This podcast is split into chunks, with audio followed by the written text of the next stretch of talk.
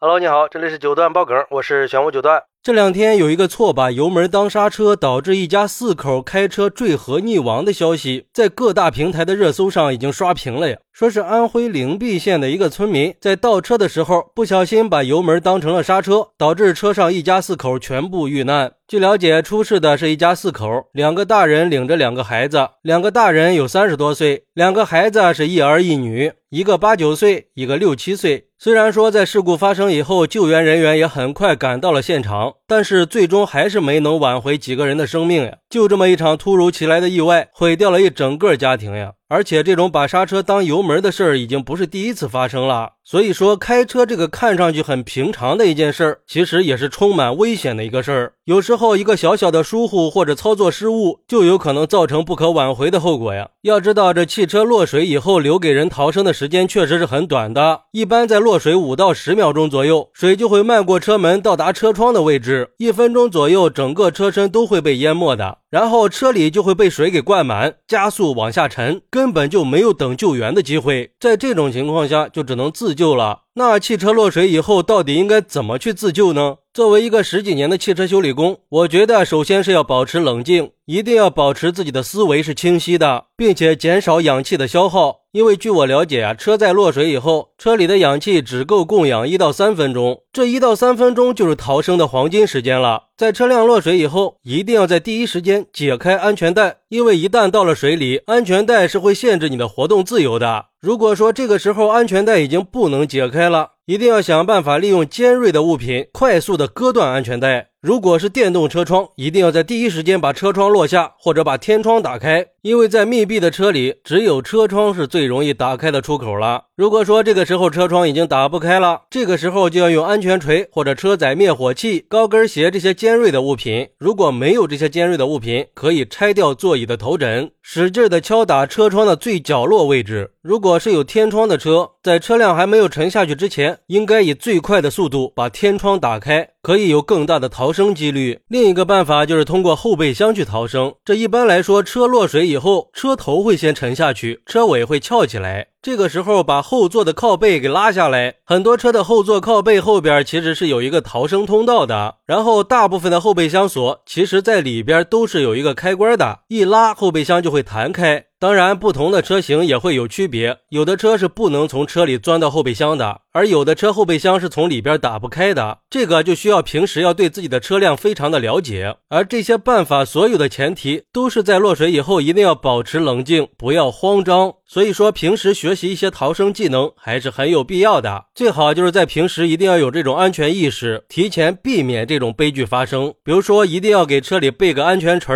或者说破窗器。而且现在很多安全锤上都是带那种专门割安全带的刀片的。放在车里非常的方便。再一个，在平时就一定要熟悉自己汽车的操作，比如说车里藏的那些小机关，怎么打开后座的靠背，怎么爬进后备箱，怎么从里边打开后备箱的锁，这些都可以去熟悉一下。再一个就是熟练的掌握开车技能，小心驾驶，养成良好的开车习惯，要不然就很可能会发生这种操作不当导致的悲剧呀。根据我自己的经验，我觉得平时在开车的时候，一定要养成一个习惯，不管是踩刹车还是踩油门，一。一定要练习轻踩的方式，不要有那种地板油、地板沙的习惯，这种是很不好的。一旦踩错了，就会酿成悲剧呀！毕竟这安全无小事嘛，还是要确保自己和家人的生命安全的。还是希望可以通过这起事故，给我们敲响一个警钟，让所有开车的人可以从这个事儿里吸取教训，时刻的保持警惕，关注驾驶安全问题，避免类似的悲剧再次发生。好，那你还知道哪些汽车落水以后自救的方法呢？快来评论区分享一下吧！我在评论区等你。喜欢我的朋友可以点个关注，加个订阅，送个月票。咱们下期再见。